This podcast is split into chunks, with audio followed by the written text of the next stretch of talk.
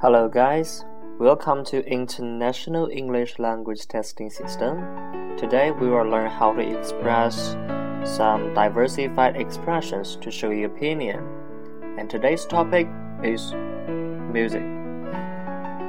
So, the first question is Have you ever learned to play a musical instrument?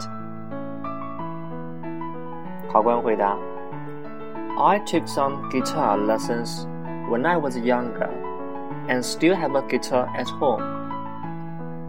But I don't play it much nowadays.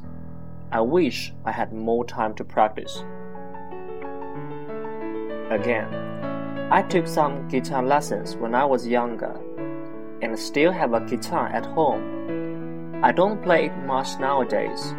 I wish I had more time to practice. 在这里呢，有一个同义替换 比如说，When I was younger，教大家一个新的用法，可以用 When I was at a tender age。tender age 等于幼年、小时候。For example, when I was at a tender age, I dreamed to become a teacher。这有一个高分表达，I wish I had if I had。I wish I had a fancy restaurant。在这里的 fancy 指的是一个 luxury restaurant，是一个很奢华的餐厅。 Okay, the second question. Do you think children should learn to play an instrument at school? Answer. Yes. I think it's a great skill and it's really enjoyable to be able to play a musical instrument. All children should be given this opportunity. 好，这里考官用了一个被动啊，should be given one's opportunity 啊，这里呢，比如说我们可以用，for example。 The gift should be given to her, or he was caught by the policeman. The third question How easy would it be to learn to play an instrument without teacher?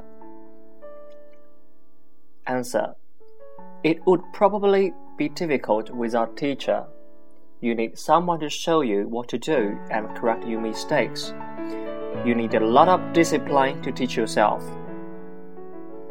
在这里呢，discipline 是代表纪律，那么自律呢，就是自我去归宿、约束自己的话，叫做 self discipline。self discipline。那么这里呢有一个副词的使用啊，叫 probably。考官会说，It would probably be difficult without teacher。那么根据副词的使用，可能性大小排序呢是这样的：很有可能、极有可能、可能非常大，叫 probably。那么呃，一般性可能叫 likely，几乎不可能就是可能性很小，叫 possible。For example, how do you spend your weekends？你可以说，I probably go to the theater with my friends at the weekends if I had time。在这里呢，就是在周末，我极有可能跟我的朋友们去剧院。Will she win the game? She's likely to win the game. 啊，就是赢不赢比赛呢？啊，一般可能吧，可能会赢，可能不赢。还可以要怎么表达呢？可以说，It is likely that she will win the game，是一样的。OK，第三个表达，Will she visit your school？It is possible that she will visit our school next Sunday。就是说，几乎呃，可能性很小，可能来吧。OK，let's have a review。 可能性大小。probably, likely, and possible. So this is the this season's music. So see you next time. Thank you very much. See you next time. Good night. See you tomorrow.